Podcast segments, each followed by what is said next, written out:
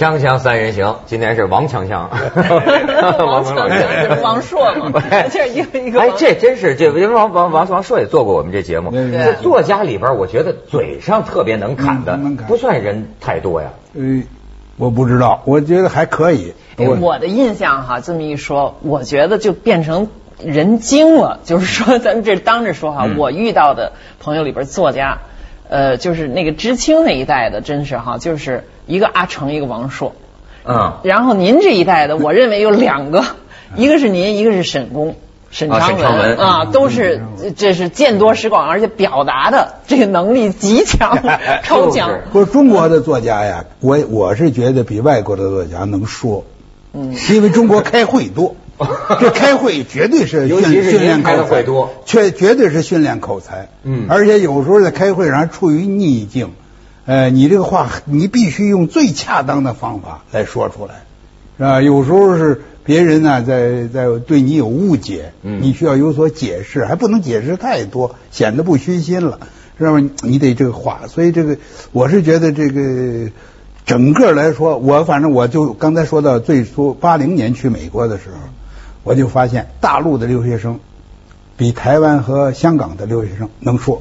哦，嗯，这咱是运动训练出来的吧？大辩论，他当年政治运动他有，对对对，他培养口才呢。他当年有一句话叫“国民党的税，共产党的会”啊。然后后来我就听 听我父母经常也说，谁谁谁那解放初期那叫能讲，上来不带稿子一讲三个小时，滔滔不绝，红遍之极，是不是都是那种青年团？你也是青年团出身吗？就那时候等于是一个演讲训练吧。对，我觉得还他和他和中国是。中国共产党它是一个革命的党，那么革命的党在取得政权以前，最主要的就是动员群众，那你都得有两下子。你如果到了群众那儿，您连连句话都说不清楚，谁跟你走啊？没错没错，我见过一那台湾的那个老知识分子深有感触的说，就说这个宣传呐，就当年国民党啊，就输在宣传，就是他他宣传绝对比不过共产党，就当年两党这个斗争的时候。就共产党会宣传，哎，而且好像发明了一种文体，就是等于不，他都不是书学究的那种说话，把那个白话文运动以后普及，真正普及，我觉得真的可以叫毛文体，可能就从延安时期这些讲话开始，有一种。所谓的深入浅出，它又能连上一些古今中外，可是永远是用大白话，就是老百姓都能听懂的一种话来说。有时候那而且那种气势，好像就是不容得你不觉得它就是真理。其实它当然不见得都是真理啊，但是就是说现在这种文风在网上还很多。哦，毛毛主席有一个词儿叫文风，就是你刚才您说的文风。嗯，这个文风啊，它有它有一种力量，你要承认这个。呃，你说的刚才那个呢，其实有一个说法，这个说法是毛主席也说过，呃，周恩来也说过，叫做高屋建瓴，呃，高屋建瓴，呃，势如破竹。你会说哎哎，当然这个事你要是你要想一想呢，嗯，高屋建瓴，势如破竹，你要什么事都是高屋建瓴，势如破竹。也也未必是好事，对对，哎，也有时候您需要呃这个慢慢慢慢慢商量，慢慢摸索。你想摸着石头过河，他已经不是高屋建瓴、势如破竹的那个气概了。嗯，哎哎，那身段已经放低了。说是还叫什么呀？摸着石头过河，不争论，他也没有高屋建瓴、势如破竹的那个那个那个压力。哎，但是呢，就是对对于执政来说，对于进行经济建设来说，摸着石头过河比高屋建瓴更靠得住。是我在这王老师的书里啊，我就感觉到，他就他这种高屋建瓴容易带来的副作用是什么呢？简单粗暴。所以他这个人生经验呢，我学两句，就是说呀，可以跟年轻人说，就是说。凡是有人给你说复把复杂的问题啊，对，像小葱拌豆腐一样，一两句话就能跟你说明白了，你可千万别相信。打问号。哎呀，我生活里遇到的很多挫折，我觉得都跟这有关系，都跟有关系。就是说，老是你出出来一人，你觉得啊，原来问题就这么简单，是啊，就这么解决了吗？后来你发现。复杂的问题就是复杂的问题，一百个条件就需要一个一个条件的去讲清楚、理清楚，对，少一个也不行。改革开放也是这样，一开头也有把有些事说的简单，比如说转变观念，嗯，转变观念这意思对，但是你要是把这个转变观念，你你以为这就跟那个拧电门似的，是不是？就原来这个这电电这电视，咱顺时针方向啪一百八十度，嗯，事就就这么发展的，不可能的。哎，很其实他可能是矫枉过正用同样的简单粗暴的逻辑，对。反向对，到了另外一个极端去了。是是是。但是像您说的这些个经验呢，也会被人批评，说是您八面玲珑啊。对啊，不是八面玲珑，说不是他具具体的说八面玲珑少，说我是那个什么倒浆糊。倒浆糊。哎，这上海上海有一有一老爷子，有一个老哥，嗯，就说说是说我老我老是倒浆糊。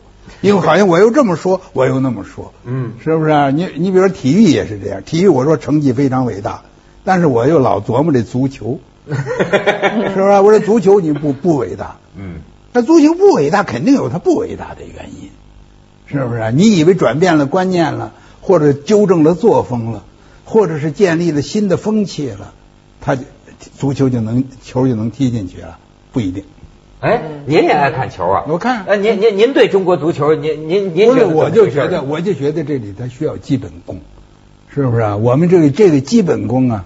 这个巴尔扎克说呀，说是一个贵族要三代人才能培养起来，三代换血。哎，三，我那么想啊，这中国这足球，我准备三代，我希望我的就是孙子在到他六七十岁的时候，嗯，能看到中国足球进入世世界前十前十二名，前十二名。那么长的，进入世界不是一般的悲观。可是呢，各位建英啊，咱们中国人吃亏就吃在一个急字上。嗯，咱们从一九四九年以后，什么事儿都急，咱们就恨不得真是一一天一天就变成了就变成了全世界的了，我不起码也起码也是进入前前几超英赶美嘛，超英赶美。嗯，改革开放当中同样有这种急性，老是觉得一下子就可以一步登天，一步就是扭转过来。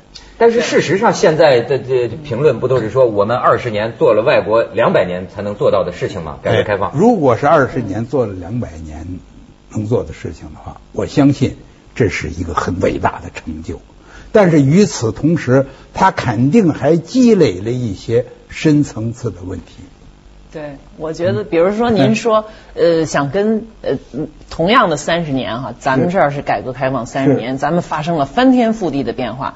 然后您刚才就说说，那美国呢？因为你也常去美国，我也在美国住了很多年。那美国这三十年相对来说，好像看起来变化并没有那么大。嗯。但是这个又是一个貌似好像是就是我们在巨变，它在停滞。可是，其实你仔细一看，它已经高速公路都五十年代都造好了，差不多了。到八十年代，它再变的就等于是在脑子里变了，是在不是在增加体力劳动的效率，而是在电脑在脑在在电脑。它的咱们在这建高速公路的时候，它在启动什么呢？叫它有一个叫什么？呃，这这什么 NII 美国的，这是九十年代初，就是电脑发生了以后，它要增加信息高速公路，它要建设信息高速公路。这信息咱们看不见，嗯，不是说咱们这儿铺路机场，咱们在建大批的硬件，非常的伟大哈，非常的迅速，比他们建的高速公路，我觉得美国人都说，哎呦，你们这中国人建高速公路这速度简直是叹为观止，嗯，可是问题咱们的时间段是在后边，我觉得是有这么一个区别，对吧？这个咱们待会儿可以请王老师好好聊聊，因为他经常在美国跟人雄辩。锵锵三人行，广告之后见。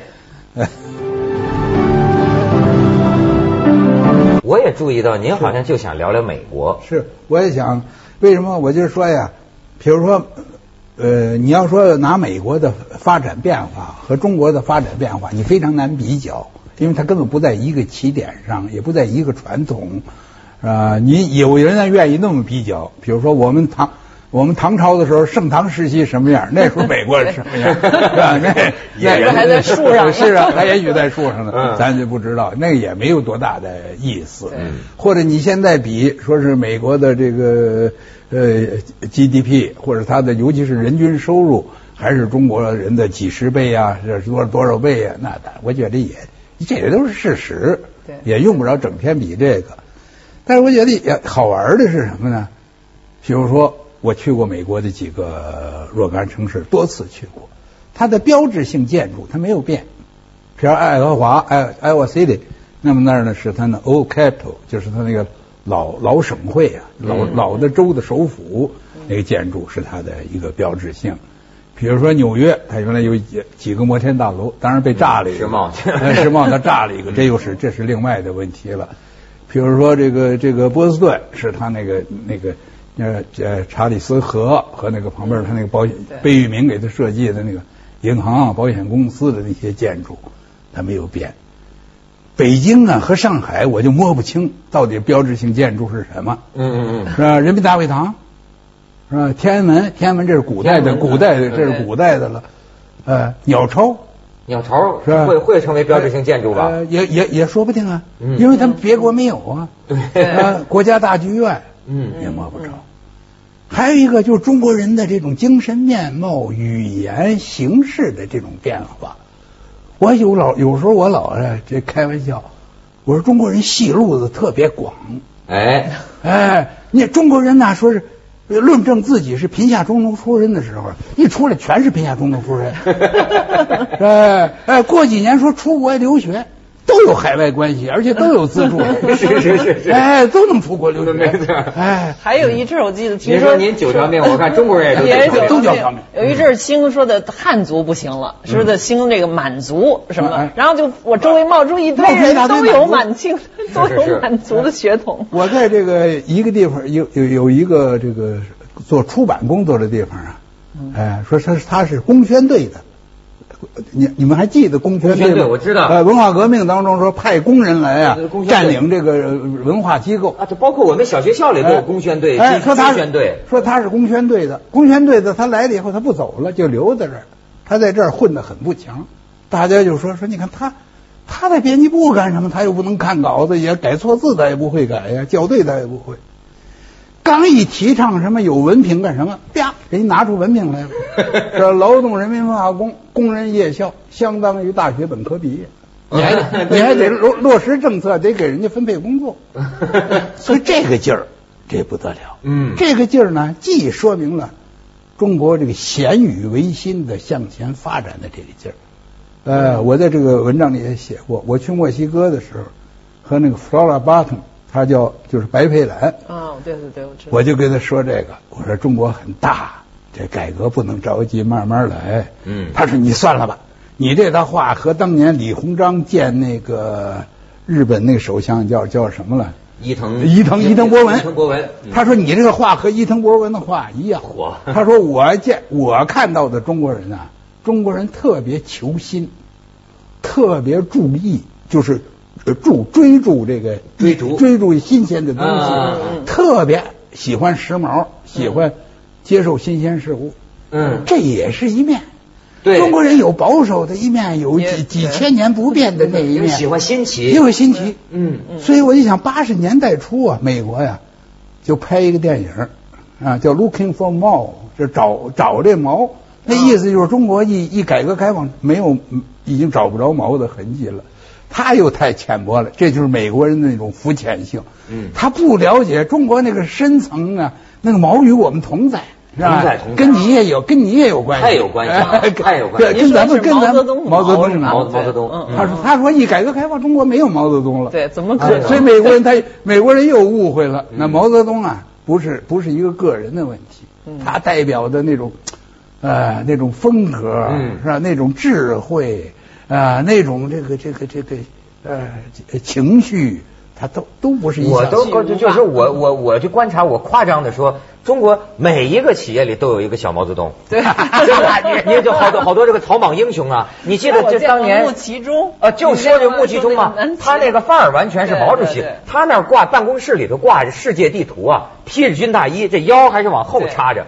每天你说你个做生意的，他还要指点江山。那都是大号的毛，我看见的都有什么那种县文化馆。我有一次是在延庆啊哪儿，一个县文化馆的一个小馆长，嗯，他出来，他长得还真有几分像毛。那他马上那个做派，那个讲话的那个那那个范儿，都冲那儿去了，还爱学几口开国大典的讲话。嗯嗯，每个人身上都有一个小毛，好像。所以有些外国人对中国的了解吧，他有时候看了这一面了，哎呦，改革开放真好，中国已经告别了毛泽东时代了，他就完全。认为啊，中国人跟我们一样了，没不可能，没有那个可能。就血液里，你觉得还跟他们不一样？我我不是，我就说这个意思。就刚才您说的这个，还是是建英说的，就是二十年做了二百年的事情。他做了二十年，做了二百年的事情，这是事物的一面。另外还有另一面，就是你二百年你也完成不了别人那个二十年的所发生的那些事情，因为你有我这里头没有价值判断。不是说你必须是越快越好，这是一个误会。说您办什么事儿都越快越好，嗯，很多事儿都不能办最快。包括对这个奥运，你看我就发现也有截然两不同的两种看法。嗯，呃，一种是说，哎呀，比如就说这开幕式伟大、华丽、雄伟，充分表现了中国的传统文化和现在世界都融为一体了。嗯，另一种就觉得，哎，完全就是个表面的包装嘛。啊，其实里面完全跟以前一样嘛，没有什么太多的变化。其实你说它两个，我觉得两种看法各有各的道理，因为这个总体的东西其实是很庞杂的，它又有我们革命时代的那种，比如大型团体操那种呃雄伟的激情，可是里边呢也确实它加入了很多新的东西了，这种高科技的东西和世界接轨的何为传统文化的回归，好像就是中国的东西老是不是那么容易被浓缩成。一个调子，所所以这个外国人对中国判断呢，不是判断到这一条忘了那个，就是判断了那一条忘了这个，他常常这样。开幕式我要说一句话，我一直得不着这机会，赶快说。这开幕式啊，它是一个大秀，是啊，这个它不是演出，但是我们中国没有这个词儿，我们说是文文艺演出。嗯，你如果按文艺演出来要求它，你就会很多的不满，说这里。里头也看不到这个演员的主体性。嗯，在开幕式里头，它是秀，这个秀是什么？是展示，是弦乐，哎，是乐，哎哎，是弦乐。嗯，所以他这个开幕式呢，这里的演员并不是主体，制作人就是说老板，或者我我在中国来说，我们就是领导，领导和导演才是主体。你所以更多的人呢，都是在这个导演让你上哪儿，你就得上哪儿，在那干什么。在这一点来说，也就如此了。您十一万人看一个秀，能够和这个，比如说一千二百人，甚至是小剧场一百五十个人看一个演出，要求一样的深度是不可能的。就要热闹，嗯，气魄宏大，是吧？人海战术，是吧？当然有人海战术嘛。中中国别的不战不阵人嘛，是不是？咱就这多嘛。哎，呃，一个一个，我说呀，中国呀，什么东西都缺。他不缺人，还有一个中国什么都东西都缺，他不缺热闹。啊，中国这个生活呀，它老有一种高潮化的趋势。是是是是是，他他老追求高潮，狂欢，哎，狂欢高潮。我记得您曾经跟我说过十年前了，得有您说过一句话，我印象很深，就是说中国什么问题都有，就有没有一个问题就是无聊，因为中国人太爱热闹。太爱热闹。在奥运，我去鸟巢那次，我下午在那奥运公园转转，我觉得那些人像赶大集过节一样，高兴极了，高兴极了，都不知道在高兴什么，每个人在那啪啪啪照相。然后哎，手舞足蹈，这个满足了两大中国文化的需求，一个是爱热闹，一个是爱面子，没错，两点都得到了。中国人爱热闹，他能爱到忘记自身安危的程度的。中国人真的，你这奥运期间股票跌的，那不管呢，没关系，没关系，奥运完了再说。他就是这思想思想境界好。不，你说这个忘了自身安危呀，最突出的是钱塘江观潮。没错。哎，说问那些人，让那些人走，那些人都不走。说我们这看着正热闹呢。这就为热闹而生，为热闹而死的民族。锵锵三人行，广告之后见。是，其实我去过一趟美国，我也有您儿子这感觉。什么儿子？不对，就是我也觉得，他其实他们大部分呢，除了纽约或者什么。你边看的挺枯燥单调的，对对对。连在纽约我都发现，它是一个呃华人聚集又华人过往之地啊。嗯。后来我觉得前些年因为这个这个这个中国的变化实在太巨大了，比这个美国的变化啊说起来很多方面都快速的多。嗯。所以变成大家都等着那国内出来的人来聊。哎，这变成这个聚会啊，中国来人了或者哪儿，然后大家赶快凑一个馆子一块吃饭，然后大聊一顿。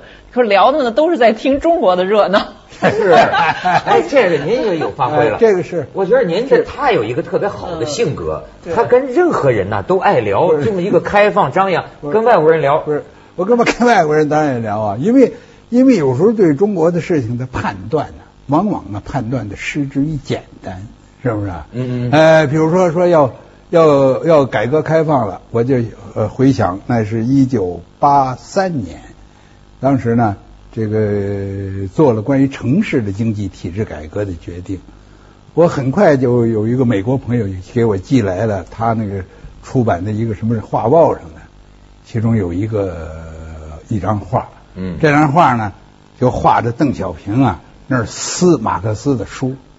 啊，撕他就是说是中国要搞市场，那时候还没叫市场经济啊，只不过是经济体制改革，就是中国呀呃会告别那个那个马克思列宁主义社会主义了啊，在这个时候能够比较清醒的断定中国不会走那个呃发达国家的或者英美式的西欧式的那种道路，仍然要走自己的道路，这样的外国人也有，比如说。